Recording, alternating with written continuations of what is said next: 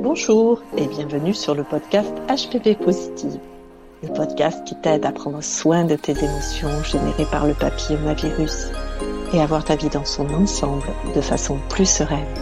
Oui, parce que si tu ne peux pas changer la situation, tu peux la percevoir autrement.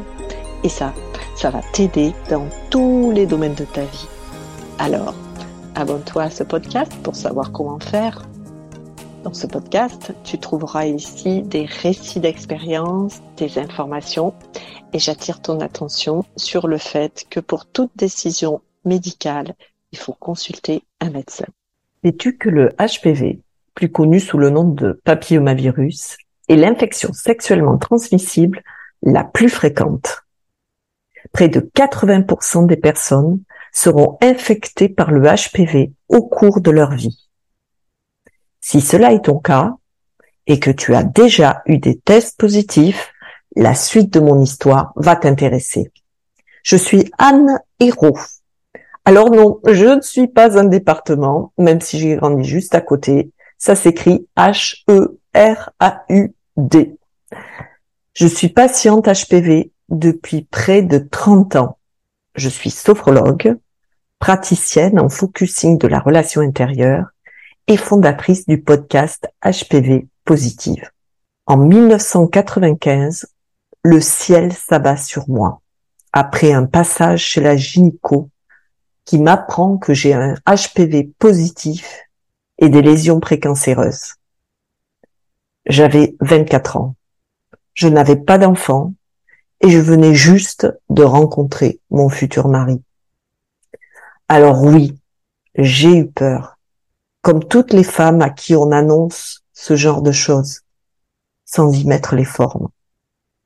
Forcément, avec un manque d'informations sur le sujet, on s'imagine tout le pire, le cancer.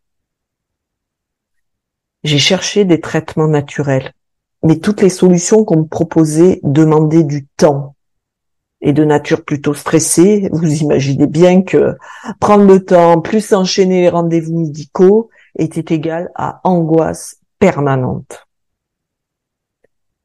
Je ne sais pas si c'est que moi, mais en plus, ce genre de discussion autour des IST était clairement tabou dans ma famille. Je me suis sentie très vite euh, seule. Et pourtant, je n'avais aucun élément qui pouvait justifier une quelconque honte. Après une colposcopie, une biopsie, j'ai subi une conisation. Et finalement, mon test HPV est redevenu négatif. Ouf Quel soulagement Mais chaque année, comme toutes les femmes concernées, l'angoisse d'être positive à nouveau remontait au moment du contrôle. D'autant plus que j'ai connu quelques années mouvementées.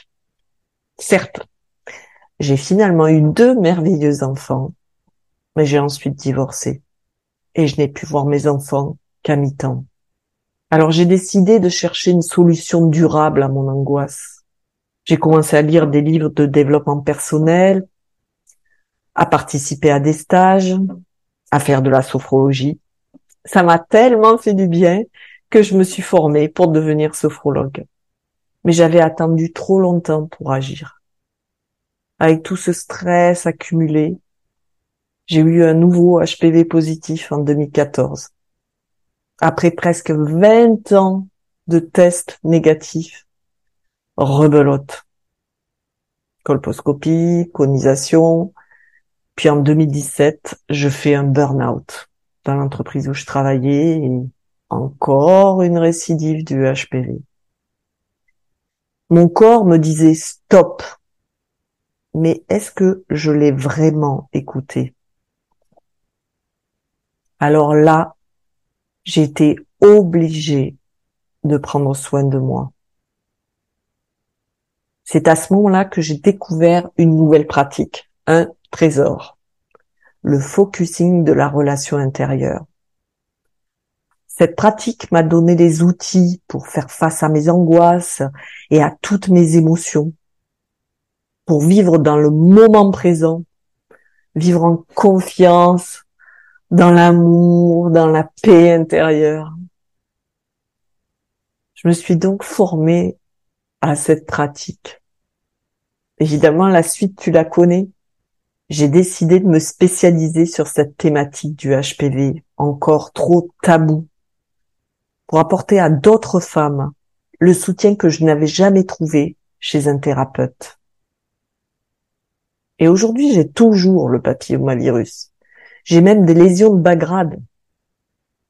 Mais je mesure le chemin parcouru. Et je vois à quel point mon regard a changé. Il ne m'empêche plus de vivre normalement. Alors si moi je l'ai fait, d'autres femmes le faire.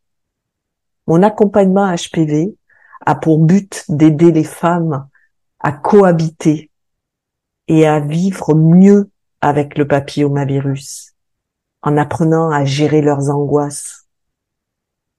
Et je suis émerveillée de voir des transformations qui peuvent être tellement rapides chez mes clientes, comme un switch qui s'opère alors qu'elles souffraient depuis si longtemps.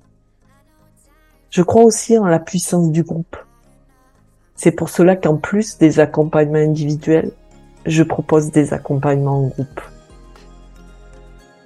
Alors si toi aussi, tu veux te débarrasser de cette angoisse permanente liée au papillomavirus et au prochain rendez-vous gynéco, que tu es décidé à agir pour améliorer ta vie, réserve un appel découverte avec moi et apprends à renouer avec tes émotions. Tu trouveras le lien dans le descriptif. Prends bien soin de toi. À très vite au téléphone.